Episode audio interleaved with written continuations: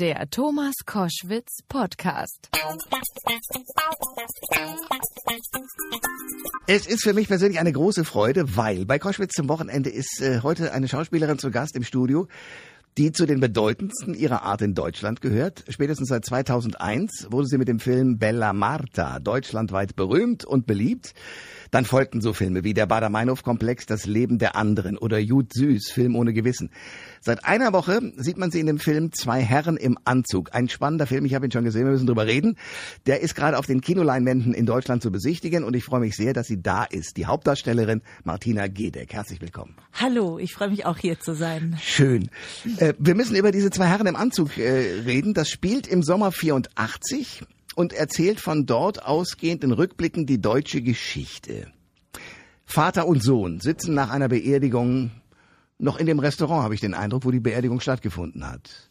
Sind das die beiden Herren im Anzug oder die beiden Herren, die immer wieder mal durchkommen im Film und zum Schluss ins Wasser gehen? Äh, das, äh, die, das Letztere sind die beiden Herren im Anzug. Das Okay. sind, das sind quasi, ähm, das sind ja wie so Kommentatoren, die durch die, die durch die Zeit mitreisen. Das ist eigentlich eine Art äh, verkörperte ähm, ähm, philosophische Einlassung in diesem Okay. Film.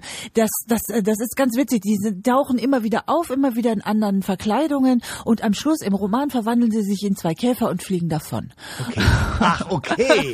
So, und im Film geht es nämlich so los, dass am Anfang zwei Hüte auf dem Wasser schwimmen und der geneigte Zuschauer fragt sich, was machen die denn da mit dir? Warum hast du denn da zwei Hüte? Und so langsam wird auf das Elternhaus zugefahren mit der Kamera und ganz am Schluss löst es sich auf, weil die beiden Herren, die offenbar Geister sind und nicht wirklich ertrinken können, dann in diese Wasserfluten So steigen. es. So ist es. Und die Perspektive, die Sie gerade beschrieben haben, diese Anfangsperspektive, Perspektive, das sind die Käfer. Das ist quasi der POV der Käfer, die auf das Haus zufliegen. Okay. Ja. Nein, nur ist das ein Film, der ist an ein paar Stellen schwer zu verdauen, finde ich. Es gibt ein paar Bilder, wo ich sagen muss, huh, aber das muss sein, offenbar. Naja, das ist natürlich ein ganz, ein ganz großes, wirklich ähm, umfassendes Werk, ein, ein, ein Riesenroman, den Josef Bierbichler geschrieben hat, der an seine eigene Geschichte angelehnt ist. Ähm, es durchzieht das ganze Jahrhundert, beginnt irgendwie vom Ersten Weltkrieg und ist eine Familiensaga und die spielt in Bayern auf dem Land.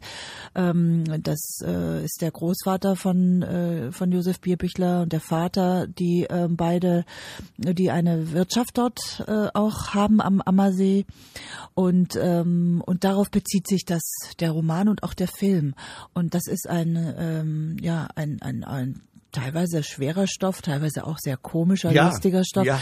Das hat alle Aspekte und das ist natürlich auch ein hartes Leben gewesen und es gibt einige Dinge, die schwer zu verdauen sind und die kommen auch zum Schluss zur Sprache. Ist ganz schön. Ich spiele ja ähm, die Ehefrau von Josef Bierbichler im Film und ähm, äh, bin auch diejenige, die am Beginn des Films verstorben ist als 80 oder 85-jährige Therese, aber beginne ganz jung mit dem Baby auf dem Arm. Das ist der Bogen, den dieser dieser Film irgendwie für mich hat und für uns alle hatte als Schauspieler und das war schon was ganz Besonderes. Also wer sich dafür interessiert, diese deutsche Geschichte so urbayerisch, wie es dann auch rüberkommt, zu, zu erfahren, der muss in diesen Film, ganz eindeutig. Martina Gedeck ist bei Koschwitz zum Wochenende. Wir reden über den Film Zwei Herren im Anzug. Großartiger Film. Ähm, wie kommen Sie denn an so ein Drehbuch? Also ich meine, Sie haben immer, wenn ich mir die Filme anschaue, die, in denen Sie so mitspielen, ist das immer äh, hochkarätig Minimum. Wie sind Sie an so ein Buch gekommen? Naja, Josef Bierbichler ähm, ist auf mich zugekommen. Er hat mich halt, er kennt mich als Schauspielerin und er hat halt jemand gesucht, der das verkörpern kann. Ähm, er brauchte jemand, der bayerisch spricht. Ich komme aus Bayern, ich bin in Bayern geboren. Er braucht jemand, der gut ist. Er braucht jemand, der ähm, der macht, was er sagt, von dem äh, von dem er keine keine divahaften Allüren ähm, zu erwarten hat. Das ist auch wichtig. Also ich gehe jetzt nicht hin und äh, Nee, bewerbe eben. Sie, mich. Ja, ja, Sie, aber wenn ich mir jetzt sozusagen allein das Jahr jetzt mal anschaue, lassen Sie mich mal gucken, was jetzt hier alles rauskommt. Also da kommt, ähm, was kommt jetzt? Ist, ist gerade äh, Jetzt wir war's, äh, töten wir töten Stella. Stella. So, dann äh, zwei Herren im Anzug, dann kommt Arthurs Gesetz. Ja, das sind ganz unterschiedliche Dinge. Ich habe den Trailer gesehen, mal, das ist ja unfassbar. Das ist mit Jan-Josef Liefers äh, und da geht's darum, dass er irgendwie die Versicherung betrügen will und sie wollen irgendwie reich werden und bringen ihn halb um oder auch nicht, keine Ahnung. Er, er, ja, er soll sich, ich schlage ihm vor, sich die Hand abzusägen, was er dann auch tut. Er arbeitet in einem Sägewerk, er tut es aber lässt sich dabei leider von der äh, lässt sich dabei leider von der versteckten Kamera, die es ja überall gibt, ähm, filmen und so, dass wir also knapp an der Versicherungssumme vorbeischrappen und arm bleiben und ich ble bleibe mein Leben lang sauer auf ihn. Ist das Ja. Aber das ist so lustig. Ja, ja, ja, das ist, das ist wirklich, das ist jetzt, das ist jetzt wieder was ganz Tolles. Das ist, das ist eine kleine Miniserie für einen, äh, für einen wunderbaren äh, neuen äh, Bezahlsender TNT, ein Ja. Privatsender. Ähm, da kann man sich ganz andere Sachen trauen als beim normalen ähm, öffentlichen Fernsehen. Und Aber, ähm, aber Sie filmen ja also dann quasi nur noch. Also Sie sind ja immer im Einsatz, oder? Also ich, ich mache schon, ich habe schon zwischendurch mal zwei, zwei, drei Wochen oder auch manchmal ein, zwei Monate frei, aber ich, ich arbeite gern. Ich habe mir gesagt, wenn ich Lehrerin geworden wäre, das hätte auch passieren können, Okay. dann würde ich auch jeden Tag arbeiten, acht Stunden. Und viele, viele Menschen arbeiten ja jeden Tag. Also insofern finde ich, steht dem nix äh, nix entgegen, außer dass die Arbeit dann zwischendurch, ich habe jetzt ein halbes Jahr gedreht, also diese Serie, die Sie gerade erwähnt haben, die habe ich ein halbes Jahr gedreht und das ist dann schon anstrengend. Irgendwann hat man dann, sagt man dann, okay, ähm, jetzt mache ich eine kleine Pause. Weil du gibst ja immer, äh, du bist immer in den Emotionen drin. Als Schauspieler musst du dann sozusagen diese Figur verkörpern und die sind meistens in extremen Situationen. Und es ist auch nicht ganz leicht, diese ganzen Texte zu lernen. Das muss ich jetzt auch mal sagen. Lernen Sie schnell? Nein, ich bin eine wahnsinnig langsame Lernerin. Ich brauche ewig. Deswegen fange ich früh an und mache es lieber jeden Tag ein halbes Stündchen oder ein Viertelstündchen, damit es dann wirklich sitzt. Das hängt schon damit zusammen, wie intensiv man den Beruf auch. Ich habe mich also, ich meine, ich habe halt auch als Anfängerin jeden, je, alles was kam gemacht. Also ich, ich war mir wirklich als Anfängerin für nichts zu schade, weil ich ich wollte eigentlich zum Theater. Ich war am Theater zwei Jahre, aber dann bin ich In Frankfurt, ne? Am in Theater Frankfurt am am. Theater am Turm. Das war mein allererstes Engagement. Da war ich zwei Jahre in Hamburg am Schauspielhaus. Und dann kam Film und Fernsehen. Und da habe ich eigentlich in der Zeit damals war das noch nicht so wie jetzt. Es gab auch nicht diese Werbung und es gab nicht diese, diese Presse für, für alles, was rauskam. Also ich habe da zwar einige Hauptrollen gespielt, aber dann habe ich auch ganz viel kleine Sachen gemacht. Und Sachen gemacht in Filmen, die nicht besonders bedeutend waren. Das war halt meine Anfängerzeit. Und ähm, das war mir halt, mir war das sehr wichtig, dass man, dass man einfach sich ausprobiert und viel Verschiedenes macht und auch Sachen macht, die einem vielleicht nicht so gut gefallen. Und da war ich eigentlich nicht wählerisch. Und im Grunde ist es so geblieben. Ich habe natürlich jetzt, ähm, wenn ich Angebote krieg, sind es meistens Angebote, die Hand und Fuß haben, aber ich mache auch Lesungen zum Beispiel und bin viel unterwegs, auch in kleineren Städten, in kleineren Hallen oder in kleineren Zusammenhängen, einfach weil mir das unheimlich Spaß macht, mit Publikum in Kontakt zu sein und ähm, Literatur vorzustellen oder auch Poesie, ähm, einfach so einen Abend zu machen mit Musik und Literatur, das mache ich sehr, sehr viel auch noch nebenher. Und so, dass man einfach immer versucht, ein bisschen am Ball zu bleiben. Das ist, glaube ich, das Geheimnis.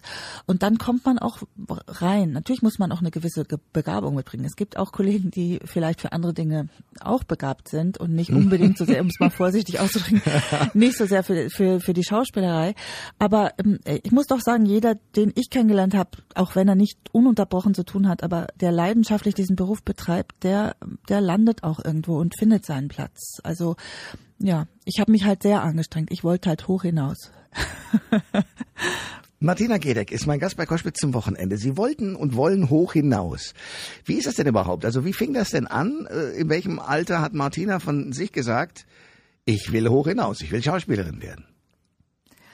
Ja, ich habe immer ähm, als Kind, da hatten wir noch keinen Fernseher. Meine Großmutter hatte einen und da habe ich dann leidenschaftlich ferngeschaut, muss Okay. ich. Ja. Und damals gab es im Fernsehen alt die ganzen alten Filme und die Schwarz-Weiß-Filme und äh, ähm, auch die auch die amerikanischen. Und da habe ich mich äh, das habe ich aufgesaugt. Und ähm, und die diese Schauspieler haben mich wahnsinnig beeindruckt. Ähm, ja und das ist irgendwo so mein ähm, ja mein mein mein inneres Bild geblieben dass man sowas machen kann. Dass man in so eine Welt eintauchen kann die eine ganz eine andere ist als die eigene. Und äh, da ist glaube ich dieser Wunsch geboren also und das hat natürlich auch mit noch einem anderen Aspekt meiner Kindheit zu tun, das ist das Spiel.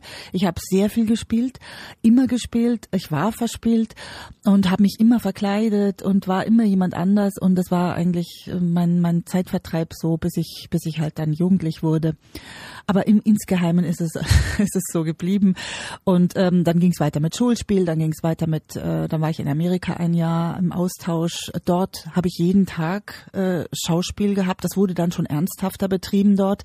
Wir haben eine große Aufführung gemacht am Ende des Jahres, da durfte ich mitspielen. Und da habe ich dann so ein bisschen Blut geleckt. Und da fing eigentlich der Wunsch an, wirklich Gestalt anzunehmen. Da war ich 15, 16 ungefähr. Und dann habe ich aber noch mein Abitur gemacht. Ich habe ein bisschen studiert, anderthalb Jahre Geisteswissenschaften und habe erst dann die Prüfung an der Schauspielschule ähm, versucht und ähm, habe mich da beworben in Berlin. Und dann äh, bin ich quasi von den Geisteswissenschaften. Äh, wo Sie hätten Lehrerin werden ja, können. wo ich hätte Lehrerin werden können und ja. das wäre auch toll gewesen. oder ich wäre Professorin geworden, ich weiß es nicht. Irgendwas wäre ich geworden. Ich hätte irgendwas damit gemacht oder Journalistin, mhm. kann ja auch sein. Ja. Aber da bin ich dann rübergesprungen auf die Schauspielerei. Und da, das war schon so, ähm, Sie wissen ja wahrscheinlich, erinnern Sie sich noch dran, wie das ist, wenn man in der Schule ist, Abitur macht, die letzten zwei Jahre vom Abitur ist man sehr, sehr verkopft, sehr beschäftigt, immer mit Lesen und Referieren und ähm, der Körper will ja auch äh, ähm, zu Worte kommen und äh, so war es bei mir irgendwie dann, als ich an die Uni kam, habe ich gedacht, jetzt geht das immer so weiter und ich sitze immer über den Büchern und irgendwie... Das ist eine grauenhafte Vorstellung. Und irgendwie habe ich dann gedacht, ich, das möchte ich jetzt irgendwie nicht. Ich möchte, dass mein Körper irgendwie auch zum Einsatz kommt und da schien mir dann da schien mir dann das Theater das Richtige zu sein. Martina Gedek ist mein Gast bei Koschwitz zum Wochenende. Ähm, was war denn der Moment, dass Sie sagten, ich will diesen Beruf nicht nur haben, sondern ich will ganz weit nach oben? Woher kommt der Ehrgeiz? Ähm, äh, so habe ich ehrlich gesagt nicht gedacht. Ich habe schon erstmal gedacht, jetzt muss ich erstmal gucken, wie machen. Ich habe die Großen halt gesehen und ähm, habe gedacht, wie sind die da hingekommen? Hm. Das ist eigentlich der. Das hat mich. Ich habe ich hatte nicht so die Meinung, hohe Meinung von mir in, im Sinne dessen, dass ich dachte, ich ähm, kann das schon alles oder das wird schon irgendwie alles werden, sondern ich dachte, ich möchte das lernen und ich glaube, dass man das lernen kann. Und da habe ich mir die alle sehr genau angeschaut. Also ich habe auch viel, ähm, viel im Film, ich habe viele Filme studiert zum Beispiel. Ich habe mir De Niro als junge Schauspielerin genau angeschaut, was er macht, wie er es macht. Ich habe mir Bette Davis angeschaut. Ja.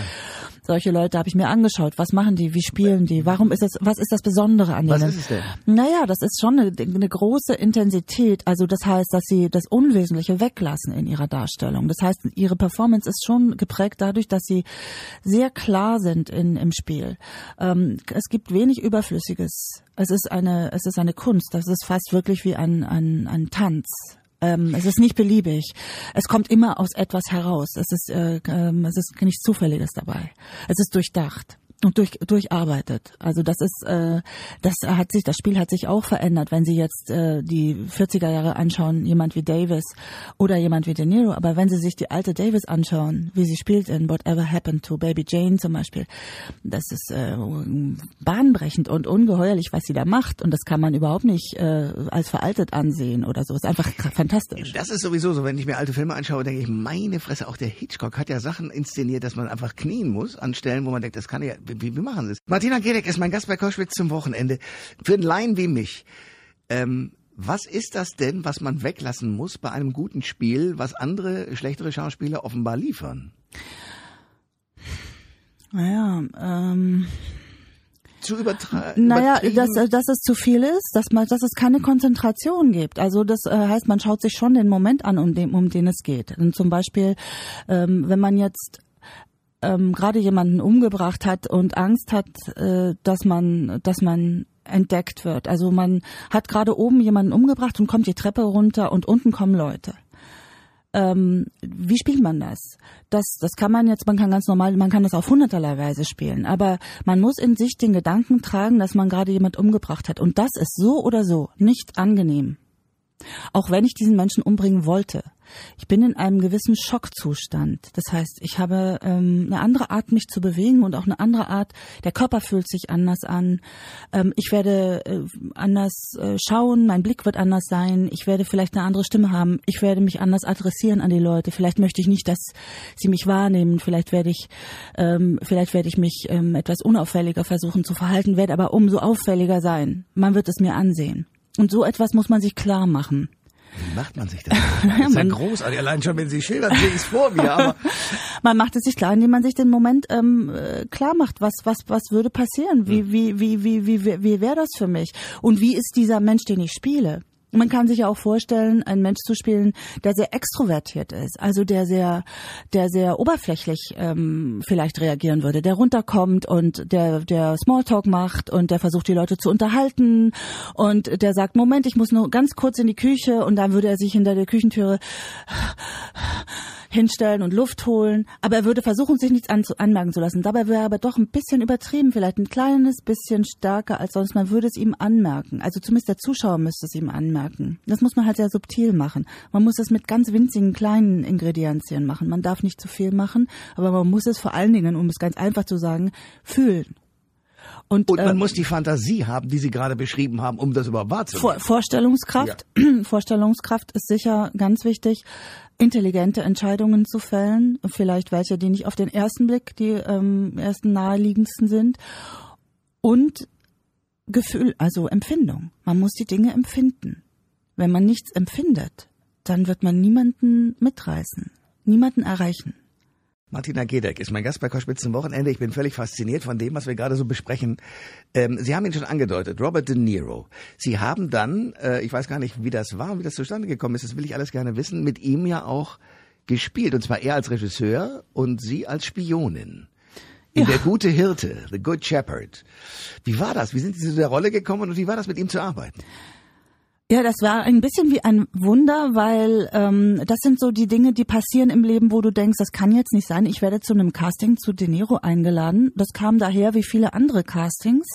Einfach, du wirst angerufen, äh, da ist ein Casting, kannst du hinkommen. Es geht um die und die Rolle. Diese ähm, Besetzerin hatte ähm, Bella Marta gesehen hm. in, in New York. Und das ist ein Film, der, der da sehr erfolgreich gelaufen ist und hatte, kannte mich aus diesem Film und hatte mich eingeladen, weil, weil für diese Rolle auch eine Europäerin gesucht wurde. Und ich ging nach London zum, ich musste erst ein Tape machen, also das heißt, das muss man immer machen, man muss sich selber filmen, das habe ich gemacht.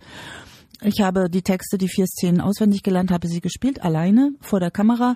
Und das habe ich eingeschickt und dann wurde ich eingeladen zum Casting. Und ähm, bei diesem Casting, mh, mm, das war interessant, da war niemand äh, da meines Alters oder überhaupt, es war eine schwarze Frau da, es war ein, ein alter Herr da. Also es war für jede Figur, für jede, für jede Rolle war nur eine Person eingeladen worden, was ich ziemlich gut fand.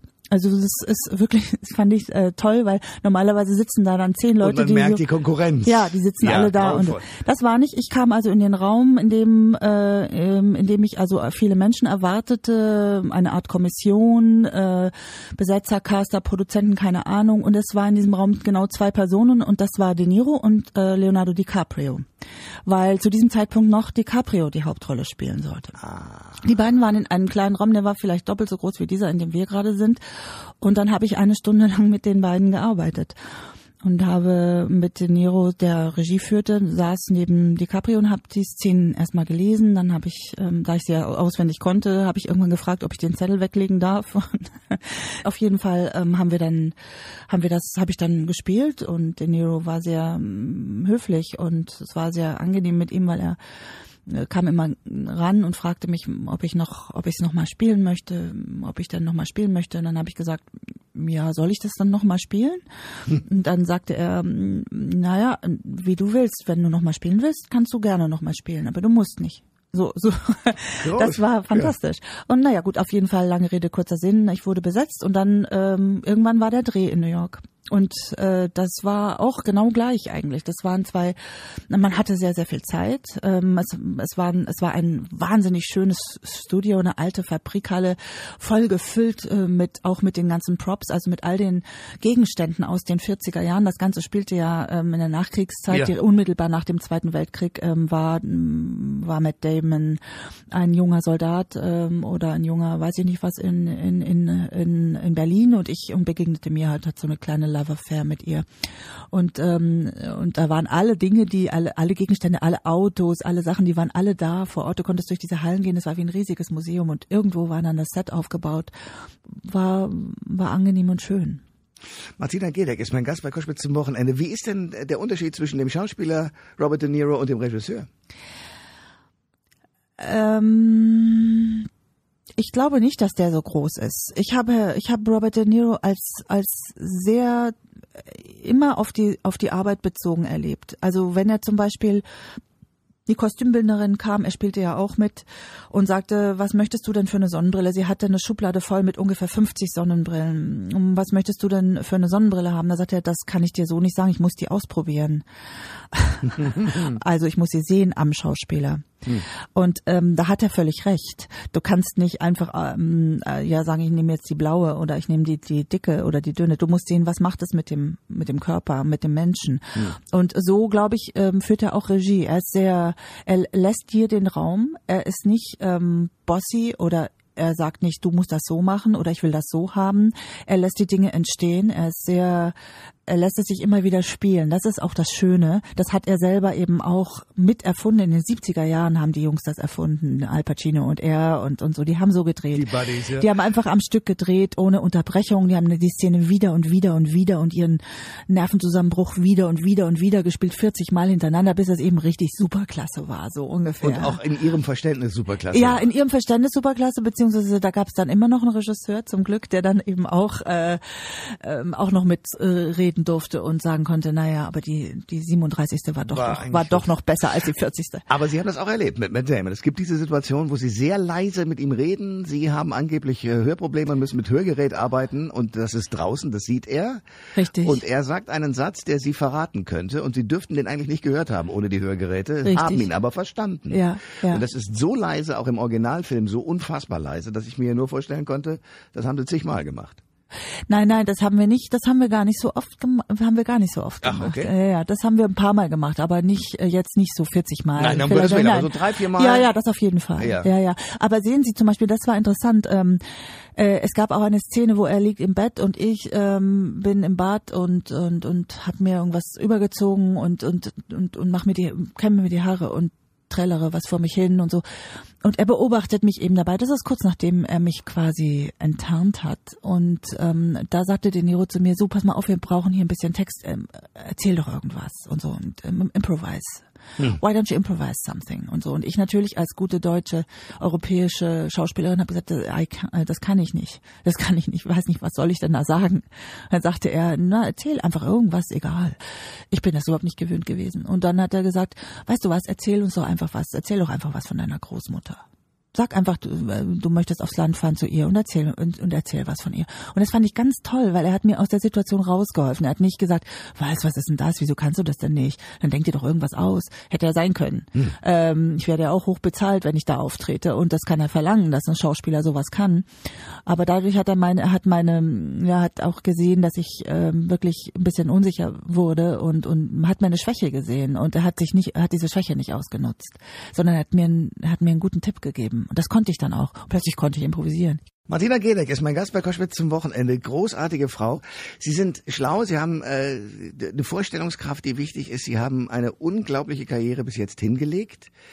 Ähm, sind Sie privat auch so? Sind Sie auch so eine starke Frau, so wie Sie in Ihren Beruf gehen? Ich finde, was heißt stark? Ich ähm, ich versuche, und das finde ich auch heute und gerade jetzt heute so wichtig, auch in meinem Beruf, ähm, wenn man Menschen darstellt, dass die Menschen ähm, eben nicht so wahnsinnig stark sind, sondern dass man auch durchlässig ist. Das ist so ein typisches Schauspielerwort, durchlässig. Aber dass man, dass man auch dem Menschen anmerkt, dass er nicht alles wuppen kann. Denn das macht ja die Figuren auch, die ich spiele, aus. Und jeden Menschen macht es eigentlich aus. Man braucht, man sollte die Lust haben, äh, sich da hinein auch fallen zu lassen, in die Schwäche der Personen. Denn das ist ja die andere Seite des Menschen. Natürlich hat man eine Kraft, wenn es darum geht, wieder aufzustehen, oder man wünscht sich manchmal, diese Kraft käme, oder man betet um diese Kraft. Diese, diese Zeiten kennt ja jeder Mensch und wenn ich Filme spiele, dann sind die Figuren oft hin und her geworfen zwischen ihrer Stärke und ihrer, ihrer Schwäche. Und die Fantasie und Umsetzung kommt aus dem, aus dem realen Leben, weil sie es erlebt haben. Die kommt auch äh, nicht nur, nein, eigentlich eben eigentlich gar nicht, ehrlich gesagt. Denn als ich anfing und in den ersten Filmen habe ich auch noch gar nichts erlebt gehabt. Also ich meine, man hat natürlich als Mensch, äh, sagen wir mal so, ich habe natürlich wahnsinnig viel erlebt gehabt, auch als Kind schon. Ich habe, also ich kann sagen, ich glaube, dass ich sehr schmerzlich schmerzempfindlich bin und dass ich also auch kleine Schmerzen als Kind sehr, sehr extrem wahrgenommen habe. Ich habe mich also extrem, ich habe extrem gelitten, wenn ich ausgeschlossen wurde in der Schule oder ähm, wenn solche Mobbing-Sachen passiert sind, die ja immer passieren. Und da habe ich also extrem gelitten. Oder ich weiß noch, als ich äh, ins Krankenhaus musste mit Blinddarm, das hat mhm. mich also fürchterlich fertig gemacht, dass ich weg war von zu Hause und so weiter. Da habe ich stärker drunter gelitten als andere Kinder vielleicht. Ich glaube, dass ich dann extremes ähm, Sensorium einfach hab,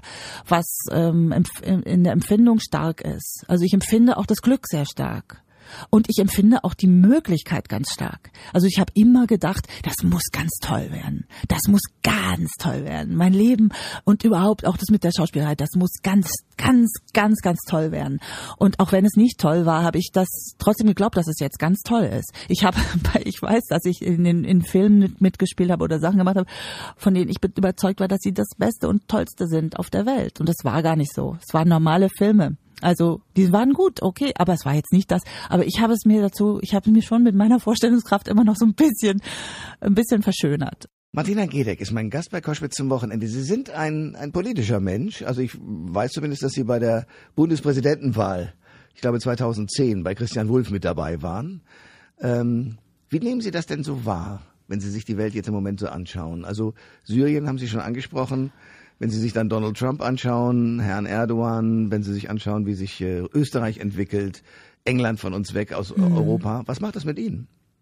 Ich versuche schon ruhig zu bleiben. Weil sie sonst vor Wut irgendwem ins Gesicht springen würden? Nein, aber aber es ist ähm, ja also es es es ist ja sehr viel, was da passiert im Moment oder seit einigen Jahren. Und ähm, man könnte versucht sein, ähm, dass das Lebensgefühl, das Gefühl, was man als Mensch hat, so immer, dass man sich immer unsicherer fühlt. Und ich glaube, das ist eben der falsche Weg. Ich denke, man sollte trotzdem die Ruhe bewahren. Ich glaube, dass wir, dass wir auch viel mehr wahrnehmen und viel mehr, viel mehr mitbekommen, als als das vorher der Fall war, äh, von dem, was in der Welt passiert. Und äh, jede Kleinigkeit äh, bekommen wir mit und alles, was auch das, was wir nicht hören wollen, müssen wir uns anhören oder werden, wird uns vor, vor die Nase gehalten. Ähm, das kann einen ganz schön aus der Bahn werfen. Ich verstehe. Verstehen Sie, was ich ja, meine? Ja, natürlich. Also das ist also das hat mit den Fakten nicht so viel zu tun. Ich glaube, ich glaube, dass es eine Weiterentwicklung gibt. Das finde ich eigentlich gut es gab ja eine Zeit der Stagnation und ich finde es eigentlich gut, dass sich plötzlich Dinge bewegen. Ich glaube, dass das mit äh, das mit Trump ist eine gefährliche Situation, finde ich. Andererseits wird dort sehr viel äh, gerade auch ähm, entsteht dort sehr viel Widerstand. Es entsteht dort auch ein anderes Bewusstsein. Die Leute kommen alle aus ihren Löchern und sagen, so geht's nicht. Und das ist auch gut. Diese MeToo-Bewegung ähm, wäre, glaube ich, nicht passiert, äh, wenn man nicht diese, die, äh, wenn man nicht vorher schon diesen, diese Wut gehabt hätte auf das auf das Wahlergebnis und in dass Amerika. die ganzen Machos jetzt auffliegen, wie Weinstein und wie sie alle heißen. So ist es, ja, dass man sagt, also das, ähm, da ist die Wut doch sehr, sehr groß gewesen. Also nicht nur in Amerika, auch überall sonst äh, in den westeuropäischen Haben Ländern. Sie sowas erlebt? Äh, Sie meinen hier So, mit, äh, mit? Herrn Weinstein? Nein, ich habe das nicht erlebt. Aber ich bin, Sie dürfen nicht vergessen, ich bin in den 70er, 80er, da war die Zeit war wirklich anders. Das gab diese Art von Unterdrückung eigentlich nicht. Das waren ja die Nachwehen nach den 68ern. Wir sind als junge Frauen so habe ich es zumindest empfunden, in dieser Zeit wirklich haben wir von dem, was vorher passiert ist, absolut profitiert. Das gab die Frage gar nicht. Die hat sich uns nicht gestellt als junge Frauen. Äh, dürfen wir arbeiten, dürfen wir nicht arbeiten, werden wir unterdrückt, werden wir nicht unterdrückt. Es war, es war ein Mitbestimmungstheater. Das war ja alles in den 70er Jahren ähm, erfunden worden. Man hat ja da gerade die, äh, diese Hierarchien hat man ja zerstört. Man hat die Leute ja äh, ähm, entthront sozusagen, Mhm. gerade in den Theatern, gerade in, in, in diesen Bereichen. Gerade dagegen ist man ja vorgegangen. Aber trotzdem konnten Regisseure groß werden, auch aus dieser Generation, die dann sich wieder so verhalten haben. Richtig, richtig. Das gibt es und wird es immer geben. Das ist sicher so. Das wird auch immer so bleiben. Also ist die Filmbranche sozusagen prädestiniert für dieses Machtgefüge auch? Nach dem Motto, junge Schauspielerin will dringend spielen, also muss sie erst auf die Couch. Das ist, na ja, das gibt es auch in anderen Bereichen, würde ich sagen. Natürlich, alle wollen Jobs. Und die einen machen das auf die Weise, mh, wenn Frauen das mitmachen, ja, Frauen dürfen das nicht mitmachen. Da- Damit fängt's an. Aber natürlich ist es gut, dass es jetzt äh, Instanzen gibt. Äh, dass es nicht mehr verdeckt abläuft, dass es nicht mehr äh, unter den Teppich gekehrt wird und dass die anderen, die das mitkriegen, den Mund äh, halten und sagen, ach na ja, ist ja nicht so schlimm. Das ist ja das Thema auch jetzt zum Beispiel in diesem Film ähm, Zwei Herren im Anzug geht es um Kindsmissbrauch in Ja. den 50er Jahren. Ja, Der ja. Junge ist vom, vom Priester missbraucht worden. Ja, äh, damals hat man gesagt, jetzt stell dich nicht so an. Das ist, verkraftest du schon. Das war die Haltung. Man wusste ja, dass das äh, stattfindet. Also, äh, dass jetzt gesagt wird, nein, das, äh, das ist nicht in Ordnung. Das äh, wird auch nicht unter den Teppich gekehrt. Das wird öffentlich gemacht. Das ist natürlich großartig und das ist gut. Da hat man plötzlich natürlich ein Tool in der Hand, also ein Instrument in der Hand mit den sozialen Medien. Das hatte man vorher nicht. Die Hierarchie im, im Film erlebe ich persönlich so nicht. Aber ich bin ja auch eine autoritäre Person. Ich äh, bin ja selber eine Autorität. Wenn ich ans Set komme, ähm, dann haben die ja auch Angst. Also insofern. Ähm, Das spüren Sie. Ja, ja, das ist ja klar. Das ist ein Respekt, den bringt man mir entgegen. Das ist ja auch in Ordnung. Das ist auch richtig so. Na, aber Angst, ja, Angst, Angst ist ja, heißt äh, jetzt nicht eine Angst. Ich bin ja nicht böse, aber oder gewalttätig. Aber es gibt eine Art von Respekt, nicht Nach bei dem jedem, Motto, aber kommt- ja, aber es gibt es gibt es ähm, das ist liegt in der Natur der Sache. Das ist auch in Ordnung so. Aber de deswegen nutzt man das eben nicht aus, sondern im Gegenteil. Man ist äh, freundlich. Man ist als äh, ich habe mit Helen Mirren gedreht. Ja, sie ist ein wirklich ein Riesenstar. Unfassbar, ja. Äh, sie ist ein Riesenstar auch. Sie ist auch wirklich von allen geliebt. Aber wenn Helen Mirren ans Set kommt, dann sind die Leute zittrig. Aber ähm, aber sie freuen sich und ähm, und nach ungefähr zwei Stunden oder einer halben Stunde weißt du, dass sie nicht beißt und dass sie ähm, dass sie professionell ist und dass sie an der Sache interessiert ist und ähm, und dann gibt es eine sehr schöne Form der Zusammenarbeit. Sie nutzt ihre Macht und ihre ihre Autorität nicht aus und da da das ist wichtig und trotzdem ist es gut, dass die Leute wissen, wer sie ist und dass sie eine besondere Person ist. Das ist auch in Ordnung. Das ist sie nämlich auch. So wie Sie übrigens. Das wollen wir festhalten und ich freue mich sehr, dass Sie mein Gast waren heute. Es gibt Wichtiges zu gucken. Erstens, Arthurs Gesetz kommt bei TNT Comedy Ende des Jahres 2018 raus. Bitte reingucken, weil der, allein schon der Trailer ist großartig. Jetzt im Kino zwei Herren im Anzug. Martina Gedeck, ich danke sehr für diesen Besuch. Ja, ich danke Ihnen auch. Es war ein schönes Gespräch. Alle Informationen zur Sendung gibt es online auf thomas-koschwitz.de.